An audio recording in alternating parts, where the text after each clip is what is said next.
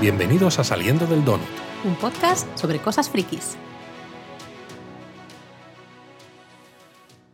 ¿De qué nos toca hablar hoy, Laura? Pues nos toca hablar de que nos hemos mudado ya. Ah, no, que esto no es aquí. Esto, no. es este el podcast para hablar de estas cosas.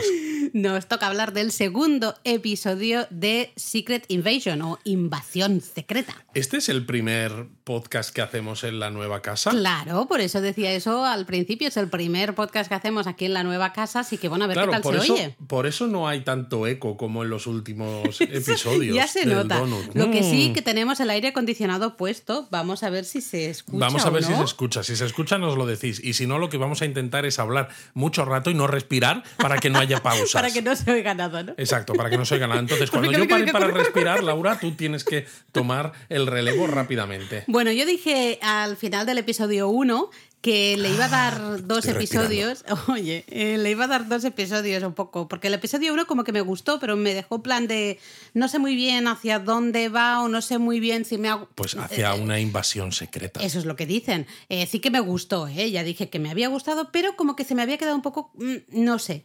Eh, este segundo episodio me ha gustado mucho y la sensación que creo que es la de que tenemos todos, porque es algo que hemos hablado muy breve, un poquito ahí en Discord con, eh, con otros donuteros, es que eh, no sabemos nada. O sea, no te puedes fiar de nadie, no sabes realmente No sabes cuál- nada. cuáles son las motivaciones de nadie, no sabes si incluso cuando sospechas que algún personaje está, es el responsable de alguna de las cosas que pasan, no sabes si lo hace porque realmente él está ya hacia un lado, está hacia el otro, está con dudas. Nada está claro. Lo que es curioso de todas maneras, lo digo para hablar un poco, ¿no? Antes de poner sirena de forma así muy rápida, es que por lo que leí, esta serie está siendo la segunda menos vista eh, de Marvel en Disney Plus después de Miss Marvel.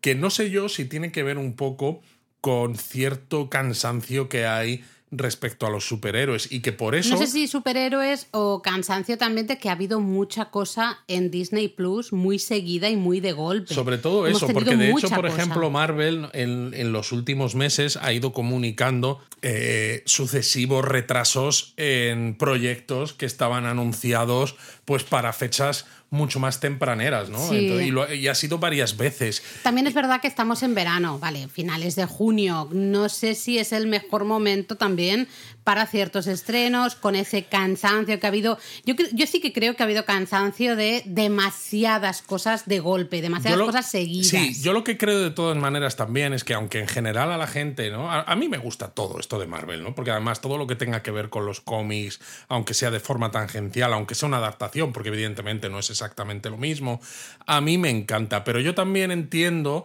que quizás cuando estás acostumbrado a que en las fases primeras de Marvel solo tenías películas, no tenías series, cada espera para cada película era como se hacía con muchas ganas, porque Sí, tardaba ibas, en ibas llegar. ahí, ¿no? Exacto. Construyendo, digamos, Y sobre la todo emoción. los superhéroes que había eran también a lo mejor quizás más icónicos. Vale, sí, podemos decir que apostar por Iron Man fue un poco aventurado al principio, pero dices, bueno, pero Iron Man es uno de los de los Vengadores originales, ¿no? Entonces dices, bueno, entonces claro, ahora hay muchos más personajes, ¿no? Lo que decíamos cuando hicimos un poco el final de la fase 4, hicimos aquel donut y demás, hay muchos más personajes, las historias son mucho más complejas, cuesta mucho más engarzarlo todo de cara a que confluya en esta futura fase 6, eh, ¿no? De la saga esta del multiverso.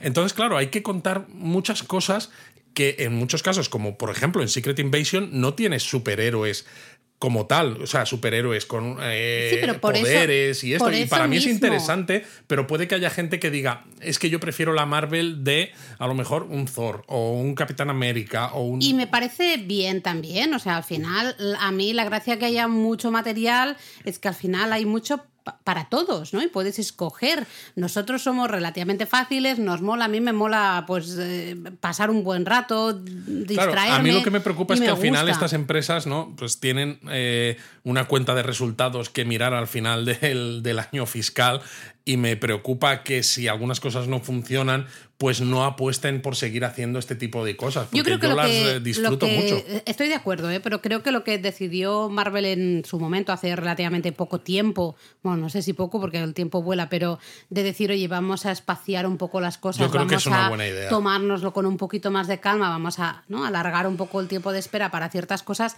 creo que es bueno, porque sí es verdad que nosotros, porque el verano pasado, pues estábamos como estábamos, ya hemos hablado, ¿no? Estábamos un poquito mal eh, mal fatal. Mal fatal de mal.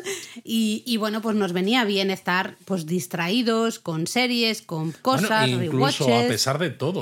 O sea, ahora estamos con Secret Invasion, pero es que este año llega también la segunda de Loki. Y luego tenemos la peli de The Marvels. Claro, pero la de Loki tenía que haber sido ahora en verano también. Sí, va a ser un poquito después. Sí, creo que era en septiembre o octubre, ¿no? No recuerdo muy bien. Luego ya vendría The Marvels, que creo que es en noviembre para mi cumpleaños, más o menos. Que sí, que, que hay menos cosas, pero que aún así tampoco es que se pueda decir que tenemos el año eh, huérfanos de cosas de Marvel. No, no, para nada, para nada. Pero bueno, eh, vamos a ver qué sucede. Sí que es verdad que, bueno, preocupa un poco, ¿no? Cuando lees estas cosas de es la, la peor, la segunda, peor, entre comillas, el peor. ¿eh? ¿Sabes también cuál es el problema?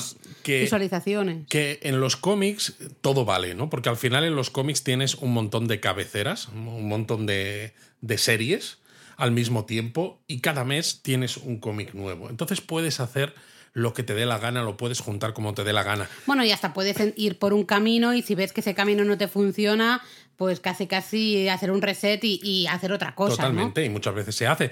Con el problema cinematográficamente hablando, ¿no? Ya sean series de televisión o películas, es que todo lo tienes que planificar con una cierta. Con un cierto tiempo, ¿no? Que no te deja a veces tanto margen para cambiar cosas. Y, pero ya no solo es el, principal problema. Para mí, el principal problema es que necesitas, ¿no? Que las historias signifiquen algo. Y me explico. Si tú acabas una serie, pues esta misma de Secret Invasion, ¿no? Son solo seis episodios. Y cuando llega al final, tienes un final que se muestre que tiene un impacto o que va a tener un impacto brutal en el universo cinematográfico de Marvel, pues seguramente la gente lo verá con ganas, ¿no? Pero mm. es muy difícil que cada serie de televisión tenga ese impacto tan brutal. Eso por supuesto. Porque luego cuando haces la peli de los Vengadores o la que sea, es que no le puedes dar espacio a tanto personaje mm. a la vez, ¿no? Entonces, claro, hay series, por ejemplo, la de She-Hulk, que yo me lo pasé muy bien a pesar de ciertas críticas a los efectos y todo lo que quieras, pero que dices, es que es eso, es un entretenimiento un poco menor, en cierto modo, ¿no? Porque dices, sí, tiene algunas cositas aquí y allá, ¿no? Que Es algo que nos gusta, que dijimos en su momento. A mí sí me gusta, no pero todo tiene que ser el gran plan y la gran historia y el no sé qué, el converger Claro, yo, estoy intentando ponerme, ponerme en la piel de ciertos, yo, ¿sabes qué pasa, espectadores. lo veo, no sé, a lo mejor, a lo mejor mm, me equivoco, ¿eh? Pero teniendo en cuenta lo popular, irónicamente, que es Capitana Marvel entre un gran número de supuestos fans o supuestos aficionados a Marvel, como al final Secret Invasion... uy, me cuesta. ¿Qué ha pasado? se, nota que estoy cansada de la mudanza. Em, invasión secreta, fíjate. ¿eh? Mira, dilo, dilo, dilo eh, en apaño. Eh, sale de ahí, justamente. Y de hecho, en este, eh, este segundo episodio, esto no es un spoiler, empieza ¿no? con dos flashbacks. Uno en 95. No, hombre, se puede, eso se puede decir porque básicamente enlaza con todas las, las primeras imágenes que vemos, son todas imágenes de la película de Capitana Marvel. Sí, eso sí. Esas, esas me refiero. Entonces a mí me hace pensar, me hace pensar si justamente con lo querida que es la Capitana Marvel, Mm, si puede ser. Con lo poco querida que ha sido también Miss Marvel, ¿no? Eh, teniendo en cuenta que también, sale en esa película. Veo que ya ves por dónde voy, ¿no? Sí, sí. Creo que eso también ha tenido mucho que ver y hay un gran, gran porcentaje de. De, incels. Sí. Sinceramente, que están en plan, uy, no, esto no, porque esto viene de, esa y, pasamos todo lo que tenga que ver con esa, pasamos. No lo sé. Eh, yo sí que digo que a mí este segundo episodio me ha encantado y estoy en plan, eh, no me fío ni de mi madre ahora Bueno, mismo. es lo que pretenden, ¿no? También. Pero Así venga, que- voy a ponerte la sirena y empezamos a hablar un poquito más. Vale. Porque si no, nos metemos en jaleos y luego en el Discord, que ya sabéis que tenemos un Discord de Saliendo del Donut. Os podéis meter, ahí, ahí hablamos de un montón de series, ponemos los enlaces a los trailers de cosas nuevas, etc. Así que apuntaos.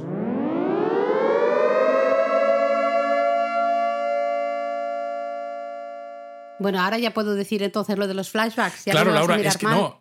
Te, No, a te he mirado mal porque el primer flashback El es de primer- 1995, que sí que son todo imágenes de Claro, pero Capitana no he Marvel. dicho nada pero es que luego hay uno de 1997, 97. dos años después, Pero ahí ya no he hablado. que ahí ya es inventado. Claro, Claro. pero justo a mí me hace Inventado mucha- me refiero que no lo hemos visto nunca. me, me hizo mucha gracia eh, ese flashback de 1995 porque es un resumen casi, ¿no? De esa parte, de la parte de los Skrulls de Capitana Pero Marvel. ¿te has fijado que no se menciona a Capitana Marvel en ese flashback, ni se la ve? A Ni pesar de que. De que eh, eh, sacan cuando Talos está en la nave, ¿no? Justo el final finalísimo de la película y le hace un gesto a Carol que está en el espacio volando, ¿no? Y entonces ella luego se lanza hacia el espacio y la nave la sigue. Está como modificado eso para, ni Para que no se la vea a el Carol rastro, Danvers. ¿eh? No se ve nada de Carol ¿crees que- Danvers. o sea, está hecho a propósito, sí, Sí, pero claro. ¿con qué finalidad? Bueno, ¿Tenemos creo- alguna idea? Yo creo que es simplemente para no despistar, porque la serie no es Carol Danvers, y aunque luego sí que se menciona de nombre en el episodio, creo que la serie, ¿no? El protagonista absoluto es Nick Fury y su relación con los Skrulls, que además luego veremos por qué.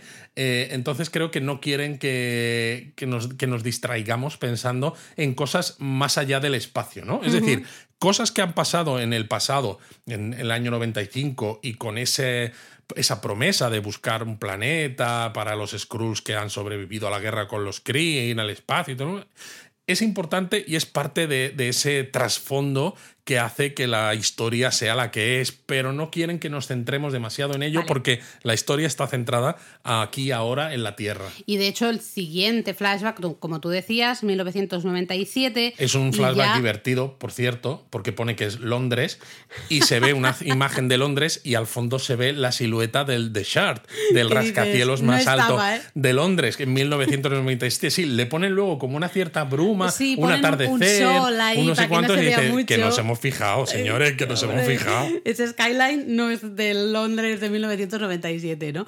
Em, pero bueno, se ve justamente, ¿no? Eh, creo que es un flashback importante porque vemos ese pacto eh, que se hace, ¿no? De Nick Fury les dice, oye, porque se han dado cuenta, han estado estos años buscando esa casa, se han encontrado destrucción, básicamente, ¿no? Los, los Kree están por ahí, no encuentran un sitio, han vuelto a la Tierra y Fury les dice, yo os prometo que os vamos a encontrar un sitio y mientras tanto podéis quedaros aquí y trabajar para mí, ¿no? Un poco Sí, pero- cuidar mi tierra para que yo pueda justamente buscaros una Sí, tierra a vosotros. Pero creo que el flashback es importante por dos cosas. La primera es por eh, la relación de Fury con Talos, el jefe de los Skrulls, ¿no? Mm. Que Ben Mendelssohn a mí me está encantando. Siempre me ha gustado el actor, aunque siempre lo habíamos visto hacer de malo. Me gusta verle hacer de, de alguien bueno, ¿no? Está que tiene, enorme. Y que tiene además que, que es que dan ganas de abrazarle, Sí, ¿no? Que, sí. que es, es muy majo. Y digo que es importante esa parte porque Talos dice públicamente que a él le cuesta decir que confía en alguien, ¿no? Y que si están ahí es porque confía en esta persona y señala a Nick Fury, ¿no? Eh, o sea, lo, lo que nos, muestra el... el- nos muestra eso, la- l- también la gran amistad que hay ya y que va a estar eh, muy viva entre estos dos personajes, ¿no? Justamente. Efectivamente. Luego vemos también es ahí, ¿no? Creo que es ahí que se nos presenta a Gravik, pero de pequeño. Sí, ¿no? pero ¿quién Aparece. presenta a Gravik? Claro, aparece una señora Skrull con unas orejas muy puntiagudas, eh, parece vulcaniana y súper puntiagudas. todos los Skrull sí, pero las- ella la- las tiene como excesivamente puntiagudas. Ok. Bueno, es igual. Y, y le, le presenta, ¿no? Presenta a Fury a, a Gravik y claro, Y se ha quedado Fury huérfano. dice, sí, claro, y él dice, ostras, pero si es solo un niño, ¿no? Es un chaval. Y la, la mujer Skrull dice, bueno, eh, eso a ojos humanos, ¿no? Realmente, fíjate, es un chaval que ha sabido huir y ha llegado hasta aquí. O sea, nos puede venir muy bien en este plan que tenemos de mm, nosotros vamos a estar en la Tierra hasta que nos encontréis un planeta para nosotros. ¿no? Esto me parece clave. Eh, clave para entender. Sí, porque al, al principio ¿no? Gravik se nota que es un chaval más o menos joven y que ha vivido cosas muy chungas, como la muerte de sus padres a mano de, los- de los Kree. Hmm. Entonces desconfía un poco de Fury, pero Fury le dice, ¿no? Y le dice, no tengo miedo de nada. Y Fury le dice, puedo verlo, ¿no? Y parece como que hay un cierto entendimiento. Pero luego esa señora también va a ser importante. Y también es importante el hecho de que en esa charla en la que Talos habla con los Skrulls, ¿no? Dice que quedan un millón de Skrulls vivos en, en Hay todo un el universo. millón, exactamente, ¿no? Porque los de- Esparcidos por todos los demás eh, fueron asesinados en la guerra con los Kree, ¿no? Eh, es. Entonces, claro, es, es una escena que sienta muchas Nos bases da de mucha cosas que va a haber. En este, en este episodio. Sí, nos da mucha información que luego vamos a ir, como nos, va, nos da muchas piezas de puzzle que luego vamos a ir colocando y todavía no vemos el, el puzzle completo, ¿no? No vemos la imagen completa, pero vamos eh, colocando esas piezas, ¿no? Y ya volvemos, ¿no? Diría yo. Eh, Estamos de nuevo mm, Sin, guion. Llevamos unas semanas que hacemos los donuts sin guion, así que si saltamos de un punto al otro del episodio, Perdonadnos. porque aquí lo importante es hablar de sensaciones y de cosas. Sí, porque, creo que luego ya hay una escena que a mí me ha flipado, que es la del tren, ¿no? Sí, pero no sé si antes que esa está la del aeropuerto, ¿no? No está la, o la del aeropuerto cuando No, con el primero el es la del tren. El primero es la del tren. Primero sí, es la del tren, justamente. Y Bueno, me- que esa es otra, otra escena que, a ver, se supone, claro, no- nos ponen una vista aérea cenital de un tren de alta velocidad, bueno, al menos la apariencia es de un tren de alta velocidad, que hace la ruta Moscú. Eh, Varsovia, creo que era, ¿no? Mm. Efectivamente, no es una ruta que esté funcionando actualmente, pero bueno, esto ya sabemos que el MCU va unos años adelantado al tiempo real, ¿no? Por todo lo que Ay, pasó. a mí estas cosas me dan igual. Sí, yo me lo no, creo. a ver, pero a mí me gustan los trenes, Laura. Y yo cuando veo ese, yo vi ese tren cenitalmente, es un Siemens como los que lo- los IC3 alemanes o los Velaro, los S102 españoles, que creo que son el 102, me parece, o el 103. Ahora, ahora mira, ahora me hace dudar. Pero vamos, que decir que son trenes capaces de alcanzar, pues no sé si están homologados a 350 kilómetros por hora.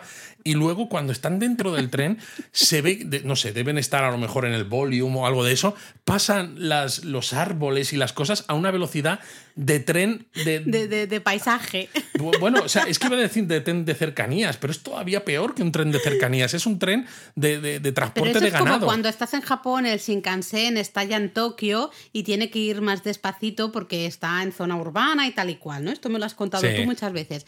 Pues debe ser el mismo caso, Luis. Sí, no, me, ya me- está. me hace mucha gracia porque es eso. Dices, hombre, señores, que, que me lo estáis mostrando como si fuera un tren de estos de transporte de cochinos y, y- y la, la imagen que me habéis puesto es de un tren que te, que te mueres de bueno. Quitando esto, a mí esa escena me gusta especialmente por Talos. Talos está enorme. Fury también. Los dos están enormes en esta escena y dice mucho sin decirse mucho. ¿no? Claro, porque están huyendo Eh, de Moscú, hay soldados rusos que están buscando ¿no? a, un, eh, a un americano de, negro pa- eh, y demás, y abre la puerta una señora. No dice aquí no hay nada, tontea un poco con los No, soldados. dice, eh, eh, sería más fácil encontrarse unos aliens que a, a este señor, ¿no? Con estas pintas aquí en el tren a Varsovia, que es como, por aquí Exacto, no hay, ¿qué me ¿no? estás contando? Y claro, es muy, yo cuando dijo lo de los aliens, digo, se tiene que ser talos fijo, Pero porque, fijo. vamos, es, es perfecto, ¿no? Y efectivamente Pero es Talos y es. Fury está escondido y es eso. Luego tienen una conversación, ¿no? En ese, en una coche conversación muy tensa. Empieza Fury eh, básicamente diciendo, ¿no? Explica una historia de cuando él era joven, que tomaba un tren con su madre, un tren muy lento. Que por y que si el cierto, y pollo creo frito. que merece mucho la pena verla en inglés porque, o sea, el acento de Talos, ¿no? Tiene un acento así un poco neozelandés, que el actor lo es. Eh, Fury, el acento sureño. O sea, creo que verla doblada Es una maravilla. sería una No, pérdida no, no. absoluta. Sí. Perdona. Eh, no, no, no, no. Estoy aquí haciendo memoria, ¿eh? Y, y entonces Fury le dice que jugaban, ¿no? En, el- en el tren jugaban a un juego que era él, eh, dime algo que no sepa, ¿no? Dime Eso algo es. que no sé. De un tema en cuestión. ¿no? Eh, sí, exacto, porque claro, la madre quería saber con Fury si había tema con Susie, porque pues Fury nos comenta que, ah, Hombre, que sí que jugaba había. anatomía, digamos. Exacto, ¿no? jugaba a los médicos. A los médicos detrás del de no sé dónde, el, el barn, el, el, El granero. El, granero, me salía el granjero, digo, no, el granero. Eh, y entonces eh, me encanta Talos, la cara que pone, ¿no? De, de cariño, de amistad, de un amigo que te está contando, pues eso, eh, esas cosas así. Hasta que amables. cambia el punto. Ahí. Y el momento en que Fury. No, porque Fury le pregunta, Le dice, ¿no? Dime ¿y algo que no sepa de eh, los Skrulls. De la destrucción de Skrullos. Eso es. Eh, y claro, Talos le dice, se lo sabes todo. Y Fury dice, el juego se llama Dime algo que no sepa. Y entonces es Y cuando el, tal. el exacto. cambio de El voz, cambio. De la, la, la- la expresión, La expresión todo, corporal, sí, de mm, eh, no, no me cuentes milongas. Aquí ya no estamos tan de buenas. Ya no Aquí hay un problema que todavía no hemos hablado, pero se está, está haciendo chup chup ahí el y problema, justo ¿eh? ahí, entonces Talos le cuenta que, ¿no? Pues básicamente le empieza a contar sobre esa destrucción de Skrullos y al final eh, confiesa que ese millón de Skrulls que había desperdigados en el año 97, ¿no? Que lo hemos visto en ese flashback. Upsi. Pues que les hizo un llamamiento a todos para que vinieran a la Tierra, porque, bueno, en parte tiene sentido. Claro. Porque dices, no me habéis encontrado en ningún lado. Eh, bueno, es que lo explica él incluso mejor de lo que lo podemos explicar nosotros, Mm. porque, claro, Fury monta en cólera, ¿no? Iba a decir, entra en fu- furia, ¿no? Eh, para hacer aquí un niño con él. sí, furia, furia ¿no? total. Monta en cólera y claro, pero es que Talos tiene toda la razón. Dice, es que has estado desaparecido. Eh, se suponía que nos ibais a buscar un planeta, ¿no? Mientras que aquí, dice, yo pensaba que podríamos vivir en paz, ¿no? Pues porque la idea de Talos no es invadir la Tierra y quedársela para ellos, sino, a ver, somos un millón. En la Tierra hay 7 mil millones de personas, o sea, un millón más no se va a notar, ¿no? Sinceramente, y más en un planeta en el que ya saben que existen extraterrestres. Eh, pero es eso, es, Fury, has estado desaparecido y cuando vuelves te vas a tu estación espacial y prácticamente te olvidas de todo y nos hiciste una promesa, ¿no? Nos Y, hiciste una promesa y eso es importante porque él de dice. hecho, se llama así el episodio, "Nosotros- promesas. Claro, nosotros hemos estado trabajando para ti. Nosotros hemos estado, eh, hemos cumplido con nuestra parte del pacto. Y me parece- en cambio, tú no, sí. has, no estás cumpliendo y por- no te puedes enfadar por esto, ¿no? Y me Es parece poco- flipante la respuesta de Fury, porque puedes empatizar hasta cierto punto y lo entiendes, porque dice, pero ¿cómo vamos a poder convivir con vosotros en la Tierra? Dice, si nos llevamos matando entre nosotros desde que caminamos rectos, ¿no? Que a mí Dice, eso me hizo mucha gracia No, y- de lo real que es. Claro, ¿no? eres un poco real, pero luego dice, ahora mismo no hay espacio ni convivencia para una raza o para una para raza una más. raza más. Y a mí me resulta, ¿no? O sea, creo que está muy bien escrito, porque por un lado entiendes, viendo la actualidad, que es verdad que hay mucho conflicto, ¿no? Mucho conflicto racial, ideológico, de lo que sea, pero al mismo tiempo, Fury es negro, ¿no? Y, y utiliza el- su negritud luego con Rhodey más Sí. adelante también. Eh, y claro, todos sabemos, ¿no? El, las tensiones raciales que ha habido, que sigue habiendo, desgraciadamente, pero que ha habido sobre todo en Estados Unidos, porque él mismo lo cuenta de cuando eh, iba con su madre, ¿no? Y hacía ciertas zonas era para gente de color. Sí, decía y todo esto. justamente en el tren este que tenían que ir a los coches para gente de color. Exacto. Y le estás diciendo a alguien que está perseguido, que, que- que son una minoría, porque y solo alguien al quedan. que tú le has prometido Exacto. que le ibas solo a un ayudar. millón, solo un millón de, personas de esa raza quedan y le estás diciendo que no hay sitio para ellos. Que, eh, o sea, le- les prometiste una cosa y ahora que les estás diciendo, ah, pues ahora ya no hay sitio para vosotros. Me parece muy, muy chungo. Sí, eh, Fury ahí está, yo creo que es un poco eh, la cosa de sentirse responsable, ¿no? Sentirse realmente, saberse culpable de ciertas cosas, pero a la vez no querer admitirlo, pero no querer admitirlo a sí mismo. O sea, Sobre todo eso. No de decir, no, porque si lo admito, eh, abro la puerta a mucho dolor también y a unas consecuencias que ya se están viendo, ¿no? Entonces Totalmente. es un poco, parece como una huida hacia adelante y es un poco el mal rollo, ¿no? La ira, la furia, eh, justamente para no fíjate, hacer frente exacto. a sus sentimientos. Y tiene una frase tremenda, porque cuando le dice que no hay sitio para la convivencia en la Tierra, le dice, y creo que en este tren en tampoco. este, es este, Dice, exacto. esta, creo que esta es tu estación. Y ahí Va- se que es una manera muy, muy clara de decirle, pero sin decírselo claramente, no te quiero ver más, bájate ya. Que a mí esto me dolió en el alma porque a mí eh, Fury y Talos, best friends forever. o Sobre sea, todo porque a mí, a mí, a mí ¿qué está Talos me gusta mucho. A mí también. Y el hecho de que en este episodio, ya muy al principio, Talos y Fury estén separados, me hace pensar que igual Talos va a acabar muerto en esta serie. Ay, no me digas eso, y ¿eh? me va a dar mucho por saco no, no, si lo no, hacen no, así. no te lo acepto, ¿eh? No te lo acepto. Me va a dar lo que mucho por sí saco. tengo que decir que la primera vez que vi el episodio ya me, mm, me, me dejó así un poquillo rara que yo soy muy de paso de agujeros de guion y de las cosas en el timeline hiper mega claras. Nuevamente veo las series y sí, me lo paso bien, me gustan, me da un poquito igual. Pero es verdad que tenemos a, desde el 97 hasta el chasquido de Thanos, pasan muchas cosas, hay muchos años. Sí. Luego sí es verdad que Fury es uno de los que se hace polvito, de los que desaparece, con lo cual son cinco años, ¿no? Los que están desaparecidos. Exacto. Eh, son, vale, ahí sí que dices, son cinco años. Cinco años en los que no sabes si esa persona en algún momento va a volver o no, o si ya está, ¿no? Se acabó.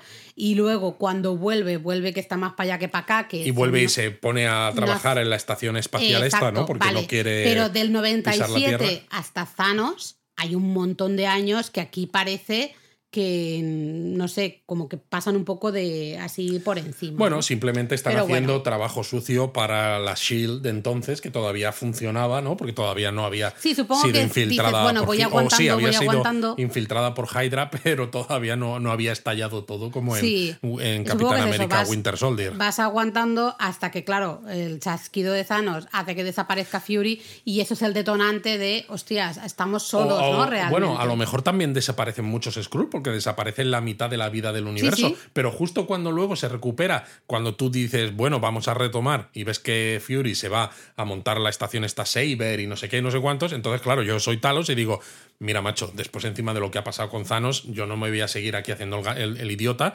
voy a llamar a todos los Skrulls que quedan y vamos a estar todos en el mismo sitio, porque Mm. al menos la Tierra, eh, porque claro, es, yo entiendo que sea difícil buscarles un planeta, porque planetas hay muchos, pero No, primero sí, tiene que estar entiende. adaptado para, para Ah, la vida, ¿no? claro. Que, Ah. que- que pueda soportar vida, pero luego además tiene que tener, pues, no sé, cierta industria, por ejemplo, pues para que puedas construir cierta cosas. habitabilidad en todos los sentidos, En no solo sentidos. medioambiental, sino también de que, que haya recursos naturales en ese planeta Exacto, para que, y que la puedas gente montar pueda algo, vivir porque ahí. tú te llegas allí y dices, vale, ¿y ahora cómo hago fábricas? ¿Cómo hago casas? ¿Cómo hago de todo? Y encima que haya también algún sistema de defensa, porque dices, en cuanto se enteren los Kree Los de que y estamos en nos este matan a todos. Entonces, claro, dice la Tierra. Pues hombre, la Tierra es un planeta, pues que a lo mejor no es el más avanzado del universo, pero dices, bueno, no está mal, tiene los Vengadores, tiene no sé cuánto, dices, oye, pues mira, pues en la Tierra estamos a Y gusto. teniendo en cuenta que ya hay una parte de los Kree que están ahí, son, el resto son Skrulls. llamados, ah, perdón, de Skrulls son llamados, me refiero, ya están ahí. Claro. Y también teniendo en cuenta algo que ya descubrimos en ese primer episodio, ¿no? De que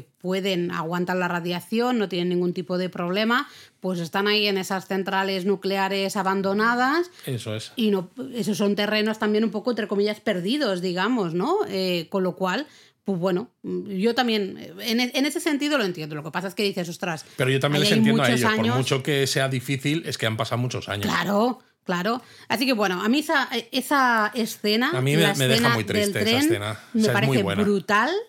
Eh, es- para mí es la mejor de todo el episodio, pero por favor, que se hagan amiguitos de nuevo, porque. Yo espero que sí. Luego tenemos otra has dicho escena. no me mola. espero que no. Luego tenemos otra escena interesante, ¿no? En el aeropuerto, ahora sí. Ahora sí. Cuando están los soldados americanos sacando el ataúd con la bandera de Estados Unidos que lleva el cuerpo de María Gil, que mucha gente conspiranoica nos dice, no hemos visto el cuerpo de María Gil, con lo cual puede seguir viva, ¿no? Yo cruzo los dedos también. A lo mejor está en Tahití o algo, ¿no? Sí, está como en la Eh, serie a de Agents of Shield.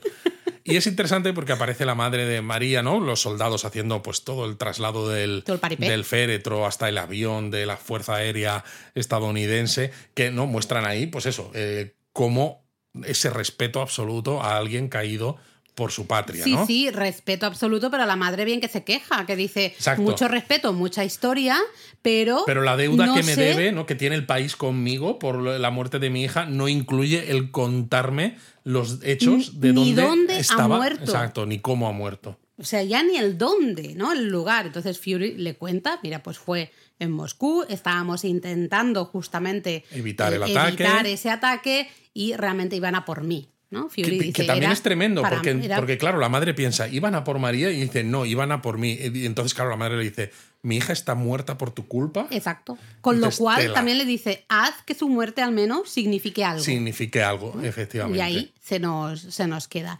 Eh, luego, bueno, es interesante el tema del americano este que, eh, que es el que detienen, ¿no? Justamente que él va diciendo cuando los ataques, cuando las Sí. explosiones, que él va diciendo, I'm an American, I'm an American, no, soy americano, soy americano.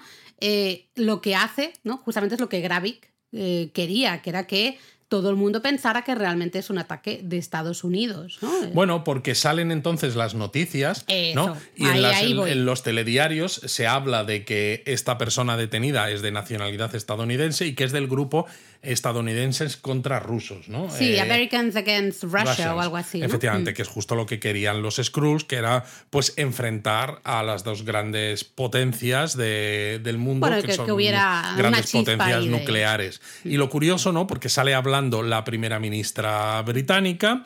Sale hablando luego el secretario general de la OTAN y luego sale hablando un miembro del gobierno de Estados Unidos diciendo que es una que es todo eh, una bullshit, ¿no? Dice esto no esto es I un call tontería. bull on that, ¿no? Exacto, Dice- esto son tonterías, esto es un ataque de falsa bandera, que piensas, "Oh, claro que lo es, ¿no? Porque han sido los Skrull.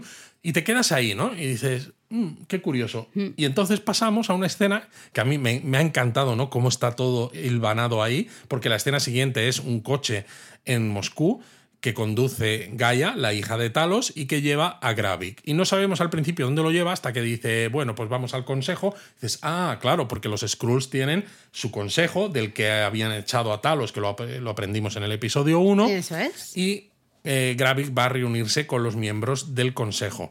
Es y curioso. cuando. Ah, perdón, dime, dime. No, no, digo que es curioso cuando entran, Ahí. porque todas las paredes son verdes. Sí, que eh, es color esto Skrull. Es algo que en cuanto te fijas, ya no puedes parar de verlo. Exacto. Los Skrulls, eh, porque sale en, en la propia, en la propia intro, ¿no? Esta tan Sí, polémica con inteligencia artificial. Cómo el verde va eh, adquiriendo protagonismo y va comiéndose a otras escenas, ¿no? La Sí. propia Tierra en la última imagen. Entonces, fijaos, porque muchos que son Skrulls, aunque estén con cara humana, llevan cosas verdes, Por collares. ejemplo, eh, justamente, claro, cuando entra Gravik a esa, eh, eh, esa sala con el consejo, vemos en ese consejo que está, uy, mira, la que nos han enseñado que era la primera ministra británica. Y, y luego la veremos con un collar verde. Exacto. Vemos Em, al secretario general de la OTAN. general de la Vemos a OTAN. este del gobierno de Estados Unidos que decía que eso eran tonterías. Es decir, las tres personas que pensamos, ¿por qué nos han enseñado declaraciones de tres personas en esos telediarios en la serie? Justo esos tres son tres de los seis miembros del consejo que están ahí Y ahí, claro, tú ya dices, ostras, eh, de buenas a primeras ya dices, tienen que ser Skrulls, sí o sí, ¿no? Bueno, porque lo mencionan, claro. Claro, y ya se confirma. Y ahí eh, justamente lo que vemos es Gravik diciendo, mira, mm, la Tierra tiene que ser nuestra. Hasta aquí hemos llegado y estamos siguiendo todos los pasos. Y la Tierra, o sea, yo lo que quiero es aniquilar, porque hay una ¿no? de las miembros del, de- del, mm, consejo este eh, que, que no está de acuerdo, ¿no? Que dice, has matado 2.000 personas, eh, había niños, esto no está bien. Y él dice, bueno, pues tampoco está bien lo que nos ha pasado a nosotros y aquí yo me quiero quedar y la Tierra va a ser nuestra. Sí, básicamente viene a decir ¿no? que además los humanos están, se matan entre ellos y demás, y básicamente. ¿Qué más da, no? Antes o a- después. Tampoco es que vayan a durar mucho, Sí. lo único que vamos a hacer es adelantar un poco el proceso. Lo curioso de todo esto es que la que toma la voz al principio en el consejo, ¿no? Creo que se llama Shirley, eh, que luego habla con Talos y demás. Es justo la que le critica por haber eh, puesto un poco eh, los focos sobre ellos con este ataque. Pero es cuando entonces Gravik dice todo esto, ¿no? De que los humanos, de, de todas maneras, si se van a matar entre ellos, la Tierra va a ser para nosotros. Y además dice, Fury no ha mantenido su promesa, nosotros sí hemos estado trabajando para él. Y él hace otra promesa, dice, si me seguís, ¿no? yo os prometo que la tierra será nuestra. Y lo flipante es que entonces le dice, señora primera ministra, y se gira, y entonces vemos que la primera ministra del Reino Unido, que sabemos ¿no? que está en ese grupo, que es una Skrull, dice, En tiempos de paz está bien la democracia, pero en tiempos de guerra, porque esto es una guerra, lo ha dicho Gravik, eh, necesitamos poderes que no tengan, que no estén, eh, digamos, Unchecked, dice. Exacto. Sin O sea, vamos, supervisión. sería un poco lo que ocurría en la República Romana, ¿no? De la figura del dictador, ¿no? Poderes, absolutos. Eso es, eso es. Y claro, ahí es ton- entonces y es nomina, ¿no? Justamente nomina a Gravik. Gravik. Y ahí es cuando te das cuenta de que esta Skrull, la que está haciendo de primera ministra británica, estaba en comandita con Hombre, el Gravik, claro, estaba compinchada con él. Y claro, ahí votan todos, algunos con un poco más de ilusión, otros un poco más forzados, menos esta señora, ¿no? La Shirley, has dicho que se llamaba, que la dejan marcharse. Yo pensé, se la va a cargar en Y, le- cualquier y el momento. Gravik pero le no. dice... Te respeto, dice, ojalá tuviera 100 como tú, ¿no? Porque le gusta Exacto. que la gente le diga las cosas claras, Exacto, que pero le dice además, directo. dice, te tiras de aquí y nadie te hará daño. Sí, pero yo no me fiaba Yo no me mucho. ¿eh? Te y de hecho, justo decir. cuando sale Shirley, habla con Talos, le llama por teléfono Mm. a Talos, ¿no? Que Talos ya sabemos que se ha separado de Fury y le cuenta un poco el lío en el que se han metido, porque el Consejo ha respaldado a Gravik y le ha nombrado eh, Skrull Supremo. General, creo. General. Mm. Y Talos le dice que le Quiere una reunión. Que quiere una reunión. Y claro, esta señora le dice, pero vas a morir. Eh, Y Talos dice, yo quiero una reunión con Gravik. que no, se ve en este una episodio, reunión. supongo que se verá en el tercero, Hmm. la semana que viene, pero a mí me parece flipante porque por eso también me entra el miedo, porque digo, es que va a morir este señor, no puede ser. Luego está la escena en el campo este de la central nuclear, que creo que es eh, muy. ¿No, no es, ahí- no es este Eh, no, es que antes de esto hay un momento... eh, ah, no, sí, perdona. Sí, ¿no? Yo creo que vuelve, ¿no? Gravik Sí. con, con Gaia, vuelven a la central nuclear y ahí vemos a Gravik hablando de una manera, manera seria con, con otros El Pagon, que es Vale. como el segundo al mando. Yo ni idea, ¿no? Este Pagon, pues. Eh, y vemos a Pagon que se va a la zona como de, de médica o de investigación científica o algo así, ¿no? Y Gaia le sigue, se esconde para ver qué está pasando ahí. Y este es un momentazo del episodio, es un momentazo que encima es que no hace ni falta parar la imagen, te dejan la imagen que eh, la imagen del ordenador un momento bueno. sí pero vamos eh, porque vemos a, a una Sí, doctora no Vemos que a una pareja quejarse. ¿no? de doctores que están ahí con una zona, pues bueno, que están investigando cosas, que hablan del harvest, que Sí. no sabemos lo que es exactamente. cosecha, pero no Sí, sabemos muy cosecha, bien. pero no sabemos muy bien, pero que están buscando, y de hecho le dice al Pagon, eh, Gravik nunca se equivoca, ¿no? Pero la- todos los sitios donde nos ha dicho que fuéramos a buscar este Harvest, No se ha equivocado en todos y todavía no lo conseguimos, ¿no? Sí. Están buscando, parece como un cierto tipo de ADN o algo, Algo. porque están haciendo una investigación que tiene que ver genética, porque luego sí hay otra escena en la que, pues, eh, Gaia, que está so- sospechando de todo el mundo, se mete en un ordenador Eso es. y mira, ¿no? Con- mira, mete el nombre de la doctora para ver en qué está trabajando. Y entonces encuentra. Ah, pensaba que ibas a decirlo tú, perdón. Justo eh, sale esa pantalla y ve, vemos, nosotros también al principio dices, a ver, a ver, que- porque además cuando ves una pantalla de ordenador Sabes que te en estas series dices, o tengo que parar o me tengo que fijar muy rápido. Aquí no, te da tiempo. Te da tiempo. Porque lo primero que ves es Groot. Y eso ya te activa eh, todos los, no sé, todas las alarmas en nuestro cerebro, ¿no? Luego viene el, el que salía en... no, luego viene un gigante, Thor un gigante ¿no? de hielo. O Thor, Thor Thor era, 2, creo, Dos. ¿no? Un no, gigante. uno, uno, ¿no? O dos, bueno, no me acuerdo. El, el gigante este de hielo, como se llame. Luego, Luego viene Cool Obsidian, que Cool Obsidian es uno de los hijos de Thanos. De hecho, pone. eh, no sé si pone eh, raza desconocida Algo o algo de así, eso. sí. Que, Cool Obs- que tienen como la mano. Y el cuarto pone Extremis, que Extremis, si os acordáis de Iron Man 3, pues es esto que se inyectaban y que te modificaba genéticamente por dentro para ser capaz, pues bueno, hab- había alguna gente a la que le hacía crecer extremidades, ¿no? Que habían perdido en guerras o es. cosas así. Y claro, esto para los que conocemos un poco Esto los da cómics, miedo. aparte de dar mucho miedo, ¿no? Esta investigación que están haciendo y que parece que les falta algo por completarlo todavía, no sabemos qué están buscando, qué parte les falta, ¿no? Algo les falta a estos cuatro, estas cuatro piezas que ya tienen. Parece indicar que quieren hacer un super Skrull. Eh, sí, está claro, está claro que hablan de, manipular de alguna manera el ADN o el contenido genético, no sé cómo se, será el formato Skrull, pero para eh, inyectarles poderes, ¿no? Y especialmente jo, Groot, pues jo, eh, fortaleza, o sea, me gusta, me gusta ser mucho. muy fuerte, me ¿no? gusta mucho porque, claro, cuando sabes que van a salir los Skrulls, ¿no? Eh, y luego Secret Invasion, pero ves cómo han empezado siendo los Skrulls en el MCU, dices, lo, lo comentábamos en el donut anterior de Secret Invasion.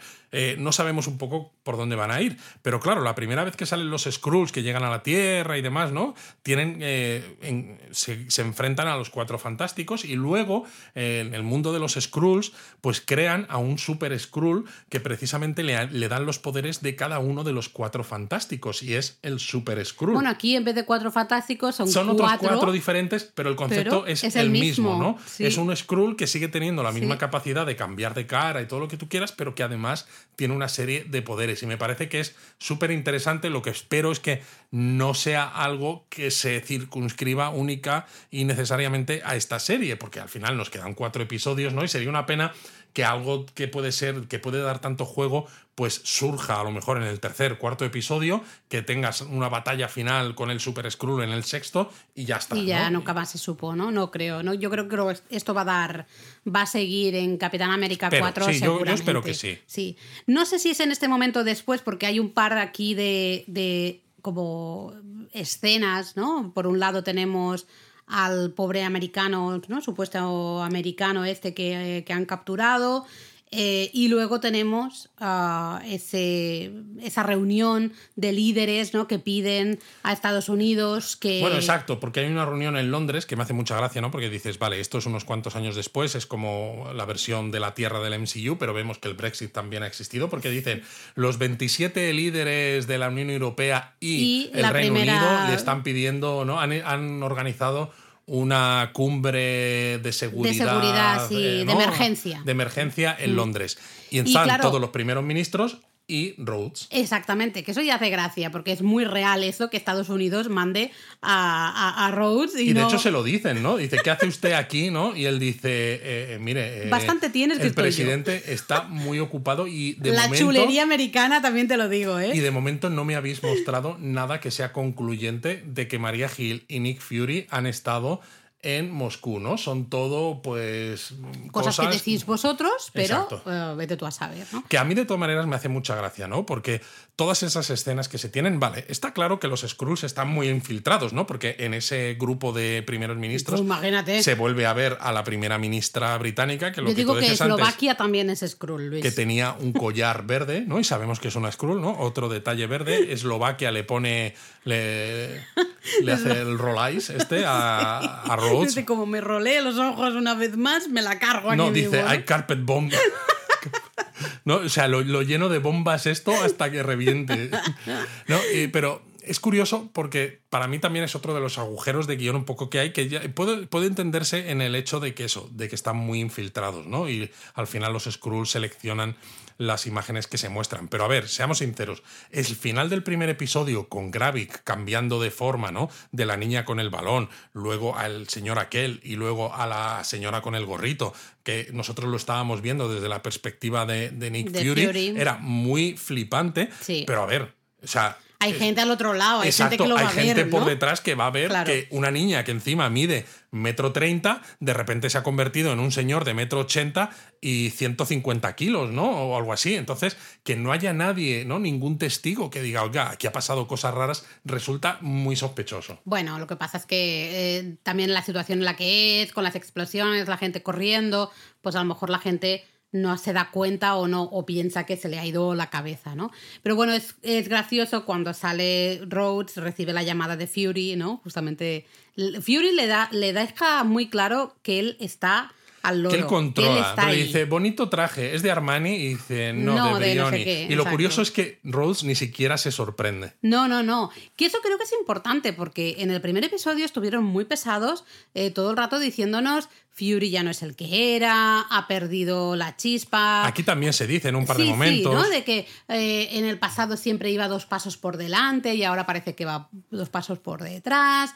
Bueno, yo creo, yo Mm. creo que no está tan por detrás como nos quieren hacer creer algunos, pero no está tan bien como el propio Fury se cree que está. Puede ser, ¿no? Entonces, bueno, eh, Fury le pide eh, una reunión. Sí, bueno, y- pero le dice, ¿no? Le pregunta en esa llamada, le dice también, dice, "Ah, bueno, ¿y qué pasa con la de Eslovenia, no? Dice, Eslovaquia. Dice, bueno, pues eso, pues llénale de bombas el culo, no sé cuánto. Dice, vale, que dónde nos vemos, venga. O sea, es como que sí, que está claro que lo estabas escuchando, estaba claro que estabas espiando la que, reunión, muy que bien. estabas controlando, me ha quedado claro. Venga, nos reunimos. Se reúnen y es la conversación más tensa y más chunga de todo el MCU, casi me atrevería a decir. ¿eh?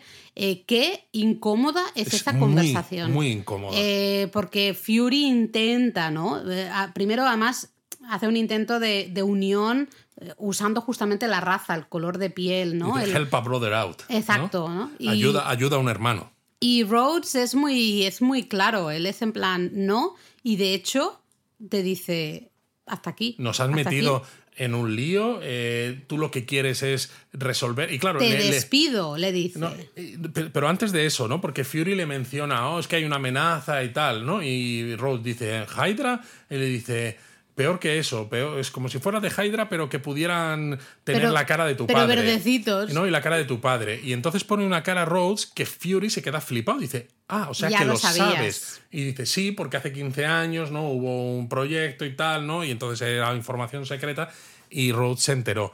Y parece que Rhodes no se que, solo quiere criticar a Fury, pero se está enterando de todo lo que le dice, ¿no? Y de hecho le critica mucho. Dice, o sea, me estás diciendo que hay una amenaza que es no sé cuántas veces superior a la de Hydra, pero que solo tú la puedes resolver y en solitario además, y encima yo tengo que ayudar a un hermano y hacer lo que a ti te dé la gana y no sé cuánto. Dice, mira, estoy hasta las narices. No, y me gusta porque dice, hemos luchado para que los hermanos como nosotros, es decir, negros, ¿no? En este caso, eh, estemos en estas posiciones. Dice, pero lo que no se trata es de ayudarnos a que la gente que no lo vale siga manteniéndose en esas posiciones. Es en plan, no te voy a ayudar solo porque Exacto. los dos somos negros y brother, brother y qué pasa, ¿no? Eh, no, o sea, sí, y de hecho, considero claro, que no. y entonces sí que le dice que está despedido, ¿no?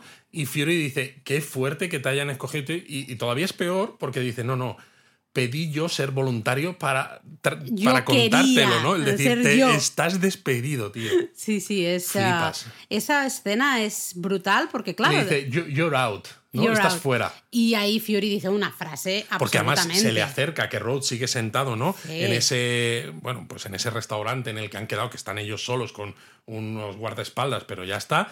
Fury está de pie y se le acerca que le pone la boca casi en la oreja. Even when I'm out, I'm in. Hasta cuando estoy fuera, estoy dentro. En plan de, mira, chaval, o sea, Don't tú- fuck with the Jesus, básicamente. que decían en el Big Lebowski. Pero bueno, aquí vemos un poco al Fury chulo de siempre, ¿no? Lo que pasa es que no sí. es, si aquí simplemente es chulo porque le cuesta aceptar que quizás su tiempo no se ha agotado, que, que él solo no puede con esto Sí, y pero que más se le ha ido solo la que la pinza. una. Pero está, más solo que la una. solo que la Claro. una. Porque ya ni siquiera ha echado a Talos un poco. María ¿no? está muerta, María está muerta. Rhodes le dice: Conmigo no cuentes y de hecho te despido. Adiós, que te den por saco. Básicamente. Lo cual también está muy bien desde el punto de vista narrativo, porque así nos evita la tentación de pensar en ver a Rhodes en esta serie como máquina de guerra. Mm, sí. Y luego está la escena que a mí me encanta porque yo, mira, Olivia Colman. Olivia Colman es Eh, maravillosa. es lo mejor, bueno, junto con Talos, pero es lo mejor de esta serie. Eh, ella llega, ¿no? Justamente donde tienen, donde tienen al. Bueno, los rusos están interrogando al, al supuesto americano, este terrorista, ¿no? Que han capturado. Están en una carnicería, en la parte de dentro, ¿no? Está todo lle- lleno de carnes colgando y demás. Y vemos ahí a Sonia, ¿no? Es el personaje que, que abre la puerta y aparece como el carnicero y le dice, está cerrado. Y le dice ella, ¿y el hecho de que haya abierto a pesar de que esté cerrado no te dice nada? No te dice nada de mi relación con las puertas, en plan de yo entro donde me da la gana. Exacto. Punto pelota. O sea, ¿dónde están? Y el, el carnicero mueve los ojos, ¿no? En plan de para allá. ¿no? Pero No, en y le dice, de- ¿no? Le pregunta algo, ¿no? De quién es usted y dice, está por encima de tu, de tu grado, ¿no? Sí, sí, sí, sí. Entonces eh, se mete, les dice a los rusos, déjamelo a mí. Eh, ellos dicen, bueno, pero le hemos dado, o sea, ¿no? Hemos estado a tope y el tío Y no nos ha soltado prenda. nada, y y ella dice, que sí, que vale, que me lo dejéis, ¿no? Y le fantástico. pregunta al jefe de los interrogadores rusos, antes de irse, le dice, por cierto, ¿dónde está la- el Como- escape? exacto, la trampilla de salida, ¿no? ¿no? Y, él- El- y le hace una señal de que está justo debajo de la silla, ¿no? En el centro de la habitación donde está sentado este americano, que sabemos que era un. Skrull. Y le dice, ¿y por qué lo preguntas? Y dice, una corazonada. Eh, quién sabe, ¿no? Entonces va ella, saca unos- una especie de tijeras, por decirlo de una manera, y dice, first, bueno, cuando sé que ella, ella sola ya, ¿eh? Se marchan los rusos, que son bastante patéticos, también te lo tengo que decir, y va directa sin, pero vamos, ¡pum! Le Sí, corta un no, dedo. Antes que Ah, ¿no? eso, Ah, porque le pregunta, ¿cómo quieres hacer las cosas? sí. ¿Fácil o difícil? difíciles? Y entonces el otro, ¿no? A pesar de que está en la silla y atado, le dice, te voy a romper todos los huesos y te voy a hacer no sé qué no sé cuántos. Y entonces ella, ella, con su mejor sonrisa dice, veo que hemos escogido lo difícil. Bueno, entonces pues lo difícil será. es- esas tijeras le corta el dedo, pero así, sin, sin Bueno, sin nada. ¿no? contemplaciones. Directo, pum. Y vemos que el dedo se, se vuelve verde. ¿no? Ella confirma que es Skrull y dice: Vale, pues ya está. Ahora ya, lo- ya tengo la confirmación, me queda claro. Y le empieza a pedir información. De nuevo, él no quiere soltar prenda, entonces ella dice: Ok, pues nada, le mete, le, le pincha ¿no? un líquido que O sea, lo que hace es que eso, la dice, sangre. te hierva a 160 grados. Dice, cuando la sangre hierve a 160 grados, Vas a cantar. todo el mundo habla antes de que llegues a ese momento y los que son inteligentes bastante antes. Es un imperativo biológico casi. Y de hecho el, el tío ¿no? se pone así chulito y dice, bueno, pues pínchame en el brazo, no tengo un problema. Y ella va y le pincha en el culo. Ahí está. Eh, en plan de, es que es, es que es la puta ama, perdonadme, pero es que es la mejor del mundo mundial. Total. Pero es curioso porque lleva una chaqueta de color morado, pero debajo lleva una blusa no, no. de no. color verde. Ay, Dios mío, de mi vida. O sea, y si es una Skrull, pero de las buenas. De las buenas. Bueno, Hmm. quién sabe, veremos, veremos. Em, al eh, le cuesta un poco Le ¿eh, americano. No, no dice mucho, pero sí dice Al que, final- lo, que Gravik, eh, porque le pregunta que dónde están, dice que Gravik no, no, no, transmi- no, no cuenta esa Que información, ¿no? Entonces información. sabe que están eso, en una base, una antigua central nuclear, pero que no sabe dónde, pero sí le cuenta que están trabajando ¿no? en la parte científica en hacer Una máquina o algo. una máquina para mejorar ¿no? La, fuer- poderes, la fuerza. dice, que, sí. Vamos, lo del Super Skrull que estábamos diciendo. Sí. Y le, a pesar de, ¿no? Le cuesta de- darlo el nombre, pero le dice, ¿no? La doctora. Exacto, porque ella le dice, vale, ¿quién está al mando? Es decir, ¿quién está haciendo la, La parte la parte científica, ¿no? Y al nombre. Él dice la, la pareja este, el matrimonio, y yo creo que ella sabe perfectamente eh, ¿A quién quiénes se son, refiere? ¿no? Y entonces, en ese momento, el jefe de los investigadores rusos, ¿no? Le dice a uno que le coja una. que vaya por una salchicha en la parte de delante de la, de la charcutería, ¿no? De la carnicería. Y me encanta porque el señor este se va a la parte de delantera, corta una salchicha de la ristra que hay colgadas del techo y coge un cuchillo y cuando le va a dar un, le da un golpe justo, ¿no? Eh, Para cortar cortarla. la salchicha y separarla del resto en, con- en una tabla, ¿no? Con un cuchillo grande, el sonido seco del cuchillo coincide con que le disparan, ¿no? Y le meten un tiro entre ceja y ceja. ¿Y Vemos quiénes son? que es, evidentemente, Gravik. Gravik con Pagon, que es el, mano derecha. Y en el coche está Gaia con el chavalito este El que nuevo llegó que, en el había episodio llegado. primero, sí. Eso es, ¿no? Eh, vemos a Gaia, de hecho, que se primero como que se baja del coche y Sí, le, le cuentan una milonga al otro diciéndole que no, No, por, por si acaso, acaso, salen tal. con el prisionero por otra puerta. Ah, muy bien, bien Sí, pensado. sí, tal. Eh, y, entonces, habla, y habla por teléfono con alguien en ruso. ahí, ese es el tema. Yo y creo eso que no nos un- lo traducen. Eso es muy importante porque vemos a Gaia Hay alguien que sepa ruso entre los dos. Exacto. Eh, hablando por teléfono. Y es lo que tú dices, no es. Y mira que los subtítulos a veces te ponen hasta la música que sale, que dices, hombre, si me pones la música, ponme qué está diciendo esta señora. Con lo cual, No el que no te lo pongan. mm, Exacto.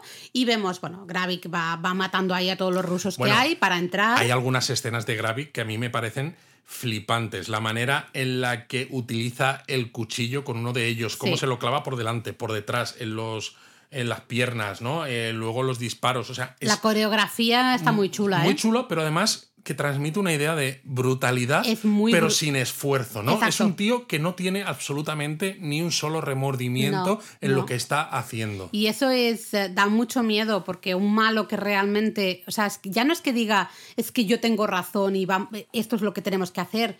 Él está por encima de todo esto. Bueno, ha dejado lo- de lado toda su humanidad, ¿no? Eh, entre comillas, porque Sí, no son humanos, ¿no? Pero hum- humanidad teniendo en cuenta Sí, ¿no? sí, ese respeto a, la vida. Total. Bueno, tenemos a. eh, ¿Cómo se llama el personaje? ¿Sonia? ¿Se llama el personaje de Olivia. Colman? Eh, pues Sonia justo oye, ¿no? Y dice, ah, pues mira, ya, ya es el momento. Ha venido, que ir". ha venido tu, ¿no? tu salida, ¿no? O Sí, algo así. mira, ya, taxi, ya vienen a buscarte, Vienen ¿no? a buscarte. Y ella pues se marcha, que dice algo como que Dostoyevsky o algo muy- así, esto, ¿no? ¿qué- cuánto- cómo? Es muy parecido a Dostoyevsky, Sí, ¿no? Pues se- se y, marcha. se va- y se marcha por el, por el tunelcillo ese. Y bueno, entra finalmente Gravik y vemos a Gravik que le dice qué les has contado, qué has dicho, qué has soplado y eh, Ahí piensas, le va a pegar un tiro allí ahí mismo. mismo. Y no, pero la cara de Gravik dices, uy, uy, se lo llevan en el coche, eh, pasan por delante De una lo que- casa. de una casa que Y está dicen- todo lleno de policías. Exacto, está todo lleno de policías y Gravik le dice a Gaia, que es la que conduce, Que- que sigue conduciendo, no te, no te pares, ¿no? Y eh, ahí hay alguien que dice, ¿cómo han sabido de nuestra safe house, de esa, ¿no? Esta casa eh, que tenemos que, Exacto. para uso justamente de- del equipo, ¿no? Y Eh, claro, ahí ya piensas, pues tiene que haber sido evidentemente, Gaia. nosotros pensamos que ha tenido que ser Gaia, pero evidentemente si tú eres Gravik eh, y piensas que a ese tío le han tenido eh, interrogándolo en, en esa, en esa habitación dentro de la carnicería y justo unos cuantos, un, un ratito después tienes a la policía asaltando esa, ese piso franco en Moscú, dices, pues este tío ha cantado. Ah, eso, piso franco, eso es- esa es la traducción, muy bien. Eh, total, que luego se meten por un bosque y tú dices, bueno, pues ahora ya sí que sí. Y flipas porque llega un momento que le dice, "Eh, para aquí un momento. Y tú dices, pero si todavía no habían llegado, ¿no? Y le da una pistola Gravik, que está sentado en el asiento del copiloto, a Pagon, el mano derecha. Le da una pistola y no hace falta que le diga nada. Y Pagon, de hecho, el, pobre, el pobre, eh, el otro chaval, ¿no? Que le dice, falta mucho para llegar a casa. Y Pagon le dice, tranquilo, brother, ¿no? Tranquilo, hermano, estás a punto de llegar, ¿no? En plan de, mira, te Y voy a matar que y Pagon ya ahí se te acaba ya la está tortura. también con cara de que le, está, le De que le está cuestan costando. algunas cosas. Le y a mí me flipa el cómo está contada esta historia visualmente, ¿no? Sí. Porque esto es todo de noche, pero Pagon se va con el, el, el Skrull este al que estaban interrogando y se lo lleva como hacia el interior del bosque, pero la cámara está en el- la ventana del coche y tenemos a Gaia justo en primer plano enfocada a Gravik detrás, en el asiento del copiloto, ya un poco desenfocado, y al fondo tenemos, ¿no? Pero ya en casi oscuridad, a eh, con la pistola y el Skrull. Y se oye el disparo, ¿no? Y la cara de Gaia La todo el tiempo es. Uf. Sí, y la cara de Gravik. Gravik está en plan, Pero mm, Gravik, podría sobre tomar todo, una horchata. En el, pero lo que flipas de Gravik es que en el momento en el que suena el disparo, la cámara le enfoca a él y él le, le echa una miradita a Gaia, eh, que, que da no- una sensación de sé que tú no eres trigo limpio y que no estás tan No sé si no me puedo leal. fiar de ti, ¿no? Por, por quién eres al final. O sea, fijaos y en la esa cara de. Gaia, del, el ella sabe que tiene que controlarse absolutamente porque, Porque Gravik co- está ahí al lado y la está observando. ¿no? Y Total, no total. puedes- Es- uf. te, te tienes que controlar mucho. Y cuando ya mucho. piensas que se acaba, ¿no? Dices, bueno, pues ya estaría, porque han pasado un montón de cosas, esto ya Exacto, estaría. entonces ves a Nick Fury abriendo un garaje de estos que hay en los bajos de eh, en Londres, ¿no? En las eh, donde las vías del tren, ¿no? Sí. Esto que nosotros veíamos mucho cuando vivíamos por, por, por allí. Clapham Junction, ahí Exacto, había. por Clapham Junction había, había mucho, muchos. mucho de esto. Sí. Eh, y le quita el- como pues unas funda, lonas que hay sobre un coche. Un coche además británico, ¿no? ¿no? Que dices, mm, vale, no, o sea, tiene sentido, pero dices. mm, Le como que- vemos conduciendo, tucu, tucu, tutu, llega una casa impresionante. Sí, pero casa. antes de eso, de que él llegue, ¿no? Le vemos conduciendo, se nos enseña Ah, sí. una casa. Se nos enseña una casa Y en, dentro de la casa, la cámara nos lleva a la cocina y en la cocina hay una mano verde que está cortando pues cosas para hacer, Zanahorias, zanahorias sí. para hacer la comida.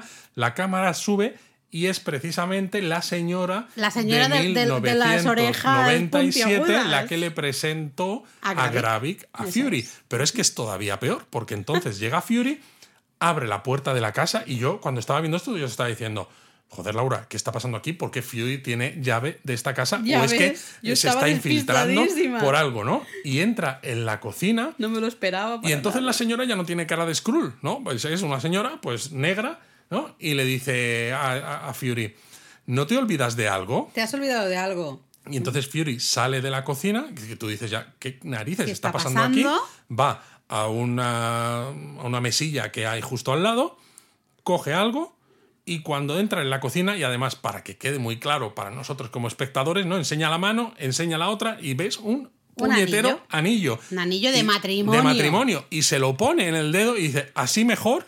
Y entonces dice, "Sí, así mucho mejor y tal, se acercan y se besan. No, dices, no se besan. Es un morreo, un ¡Buah! morreo, morreo, morreo. Pero claro, dices, Eh, ¿desde cuándo está Fury casado? Y ahí se acaba el episodio. ¿Y desde cuándo Pero a mí me flipa casado? mucho, a mí me flipa mucho porque por un lado esto no, eh, yo siempre había pensado, ¿no? Que la relación de Fury con, con Talos, que era muy estrecha, eran muy buenos amigos, era un poco también lo que llevaba toda la historia hacia adelante. Pero es que eso es cierto, ¿no? La relación de Fury con Talos es muy estrecha. Pero claro, ahora entiendes también por qué Fury tiene, eh, está tan implicado en cosas de los Skrulls. Es ver, que está que nos- casado con una exacto, Skrull. Lo que nos queda claro es que Fury no odia o, es que no quiere a los Skrulls, no. Él que- tiene una relación, está casado Y es que es una posible Skrull. que Gravik fuera hasta su hijo adoptivo. Bueno, eso no queda claro porque al final. se dice claro, pero yo- yo lo la- pienso. Y la mujer, ella lo dice, no le mires como un crío, como un niño, porque eso es a ojos humanos, ¿no? Sí, ya lo sé. Eh, pero podría ser, ¿no? Porque pero estaba está claro huérfano. que Mm. eh, tiene, ah, probablemente tuvo un- una relación de, bueno, bastante importante con. Bueno, una con relación paterno-filial, claro, sí, sí, totalmente. absolutamente, ¿no? Y, claro, bueno, también flipas mucho porque te hace ver el resto del MCU con otros ojos, ¿no? Como por ejemplo, cuando en la peli de Vengadores, ¿no? Que es eh, Edad de Ultron, Sí, cuando luego eh, él está infiltrado, ¿no? En la casa de, eh, De, de Capitán Hawkeye. América. No, Capitán América. No, de Hawkeye. No, o sea, primero, bueno, hay varias cosas, claro, sí. ¿no? Exacto. eh, Yo, cuando... estaba, yo estaba contando Ah, otra vale. cosa, pero sí, es verdad que en Capitán América, el soldado de invierno, cuando le atacan eh, al principio de la película, luego llega eh, Steve Rogers a su casa y está Nick Fury sentado en el sofá y le hacen un gesto a Steve Rogers de que se calle, ¿no? Porque todo el mundo escucha y habla en voz alta por si alguien está escuchando, ¿no? Pues con micrófonos y tal, y dice, ¿qué haces aquí? Y dice, mi mujer me echó de casa. Y le dice Steve Rogers, no sabía que tuvieras mujer. Bueno, en fin, ¿no? Pues eso, nadie lo sabe. Y claro, dices, es que a lo mejor es verdad. Pero luego, por ejemplo, es eso. eh, cuando todos se van, los Vengadores, ¿no? Que están muy hechos polvo por la bruja escarlata, se van a la casa donde está la mujer y los hijos Ahí sí. de Clint Barton, de Sí. Hawkeye, y le dicen, ¿cómo es esto? Y dicen, no, es que Fury me lo gestionó y lo ocultó para que nadie lo supiera, porque es que él, él lo también. valora, Él claro. valora eso. Y Él y ha hecho eso para sí mismo también. Y dices, me cago en la leche. El tema es que terminas este episodio y dices. ¿Y ahora qué? O sea, Es que está más solo que la una. Que está hiper solo. Mm, No sé si la mujer va a tener más protagonismo o no. Eh, ¿Qué pasará Con la Talos y relación Gravik. con, con Talos? Eh, Esa reunión que ha pedido. Gaia. Porque Exacto. esto Luis y yo lo hemos, nada, mm, hablado un poquitito justo después de ver el episodio. Decir, ¿Gaia qué? O sea, Gaia. Gaia, ¿qué es? ¿Es una persona que estaba convencida de que, no? Pues como muchos jóvenes, de que los mayores eh, están, eh, bueno, están equivocados y entonces ha seguido a Gravik y ahora se ha empezado a dar cuenta que lo que está intentando hacer Gravik es un poco demasiado y se está arrepintiendo? ¿O ya desde el principio estaba trabajando con su padre infiltrada? en- Fíjate que en el tren eh, Fury le pregunta a Talos, ¿has hablado ya con Gaia? Ya. Que a mí esa pregunta me sorprende porque es evidente, nosotros lo dijimos. Ostras, Gaia, ella tenía que saber que esas mochilas que llevaba estaban vacías, que todo eso era un paripé, Es ¿no? es. Realmente. Entonces, que Fury le pregunte a Talos, ¿has hablado ya con Gaia? Me da la sensación de que ellos ya sabían ciertas cosas. Aquí esto es como, No en, como en Dune, hay planes en los planes de los planes. Ya has tenido que meter ahí Bueno, la, la es que además ahora que tenemos el tráiler del Dune 2, pues me decía la pena hablar de esto. Pero es eso, estamos en un momento en que no te queda claro nada, no sabes de quién te puedes fiar. Eh, ya puestos a volvernos locos, Fury, ¿es Fury de verdad? Pues eso, o ¿quién, es va lo- a poder, ¿Quién va a poder enfrentarse a Gravik y a sus eh, potenciales Super Skrulls Bueno. si están todos separados? Bueno, y- y- exacto.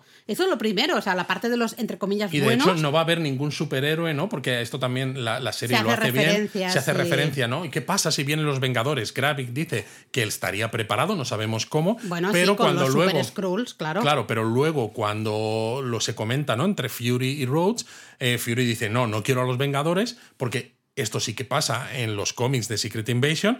Hay Skrulls que están suplantando a superhéroes, ¿no? Claro. Entonces es... O sea, si bastante chungo es que haya Skrulls que estén suplantando a líderes políticos, tú imagínate si ves a, yo qué sé, a Steve Rogers, pues poniendo una bomba en Times Square, ¿no? Ya te digo. Es que imagínate lo que sería eso. Entonces es mejor Bueno, que es los poco como Vengadores el estén... pobre Spider-Man, ¿no? Y lo que, lo que Totalmente. le pasó. Entonces es mejor que los Vengadores estén como un poco fuera de juego ahora mismo, pues para no liarla más. Em, ¿Qué creemos que va a pasar en el tercer episodio? Yo creo que a lo mejor sí que veremos la reunión de Talos con Gravik. Sí. Porque además esto en el tráiler se veía, ¿no? Esa escena en un restaurante entre Talos y Gravik, que luego se no levanta, yo, ¿eh? que se levanta Gravik y todos los que se levantan a la vez todos tienen la cara de Gravik, que me parece flipante esa escena. Y tengo Um, muchas ganas de verla. ¿Tú crees que Talos se puede volver malo en algún No. momento? No, ¿no? No, Vale. no, no, no, no, porque, o sea, no me lo matéis y no me lo volváis malo, ¿eh? Que el señor, además, o sea, eso, del Skrull que veíamos en Capitana Marvel al Skrull que es ahora, es un señor, pues bonachón, es un señor abrazable, es un señor que quiere hacer el bien y que quiere, pues bueno, pues que su gente tenga un sitio para vivir y compartirlo de manera pacífica, pues lo normal. no sé. Adoptemos un Talos, adopta un Talos Exacto, en tu vida. adopta un Talos Adopta en tu un vida. Talos. Bueno, pues vamos a ver qué, qué sucede. Bueno, has dicho que son seis episodios, Sí. ¿no? Con lo cual la semana que viene Es en la mitad ya. ya estamos en la mitad. Ah, vamos a ver. Os queremos queremos 3000. 3000.